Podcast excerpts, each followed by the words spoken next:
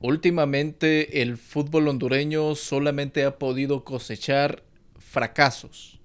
El último de ellos hasta la fecha ha sido la no clasificación de la selección sub-17 al Mundial de Perú. Y debido a la sucesión de todos estos fracasos, nace la pregunta, ¿es Honduras realmente una potencia futbolística del área? ¿Una potencia en la CONCACAF? Tomemos como referencia los resultados en las eliminatorias mundialistas con los rivales más cercanos del área.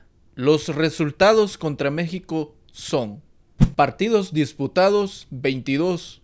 Honduras ha ganado solamente en 6 oportunidades, ha empatado 3 ocasiones y México ha ganado 13 veces. A partir del 2010, Honduras y México se han enfrentado en ocho ocasiones, de las cuales Honduras solamente ha podido ganar dos veces. Estos son los resultados contra Estados Unidos.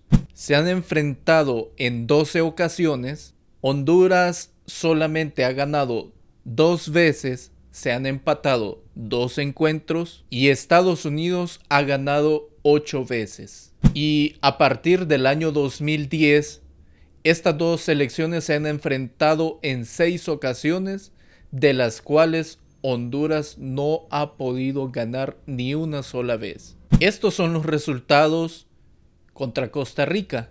En eliminatoria mundialista se han enfrentado 19 veces. Honduras ha ganado 7, se han empatado 6 encuentros y Costa Rica ha sacado la victoria en 6 ocasiones. Desde el año 2010, estas dos selecciones se han enfrentado en seis ocasiones. La mayoría de las veces han quedado empates y Honduras solamente ha podido ganar en una sola ocasión. Se podría decir que esta estadística es un tanto pareja. Las estadísticas contra Jamaica se han disputado 14 encuentros, de los cuales Honduras ha ganado 6, se han empatado 3 y Jamaica ha ganado 5. También se puede considerar una estadística muy pareja. Desde el 2010, ambas selecciones se han enfrentado cuatro ocasiones. Jamaica ganando dos veces con un empate y una victoria para Honduras. Como podemos ver frente a esas elecciones con las que comúnmente disputamos un pase al mundial en la etapa final de la clasificación, Honduras no ha podido ejercer ningún tipo de paternidad o ni siquiera ha podido revertir ninguna tendencia. Pero no solamente se trata de estas elecciones mencionadas anteriormente. Hay otras elecciones que también se están asomando. Por ejemplo, Panamá. Y aquí realmente la estadística muestra una paternidad de Panamá sobre Honduras. En eliminatoria mundialista, ambas elecciones se han enfrentado 10 veces. Honduras solo ha podido ganar una vez. Una. Han empatado en cuatro ocasiones y Panamá ha ejercido una paternidad sobre Honduras ganando en cinco ocasiones. Tres de las cuales cabe mencionar y resaltar que han sido en Honduras.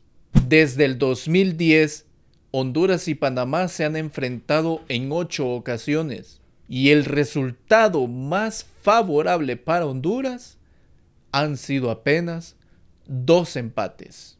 Está clara la hegemonía panameña.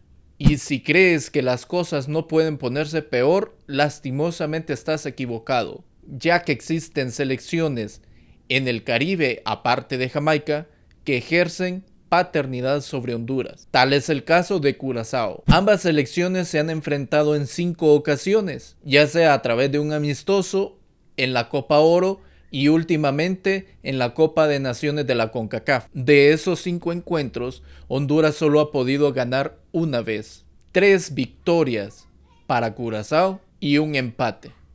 Entonces retornamos a la pregunta inicial. ¿Es realmente Honduras una potencia futbolística de la CONCACAF? ¿O realmente ha sido una selección que solamente ha tenido un par de temporadas buenas? Estados Unidos, México, Costa Rica, Jamaica, Panamá y Curazao ejercen una paternidad que Honduras no ha podido revertir. Si las cosas no cambian, si no hay una mejora en el fútbol hondureño, lastimosamente Honduras quedará fuera del mundial en el cual es más fácil clasificar.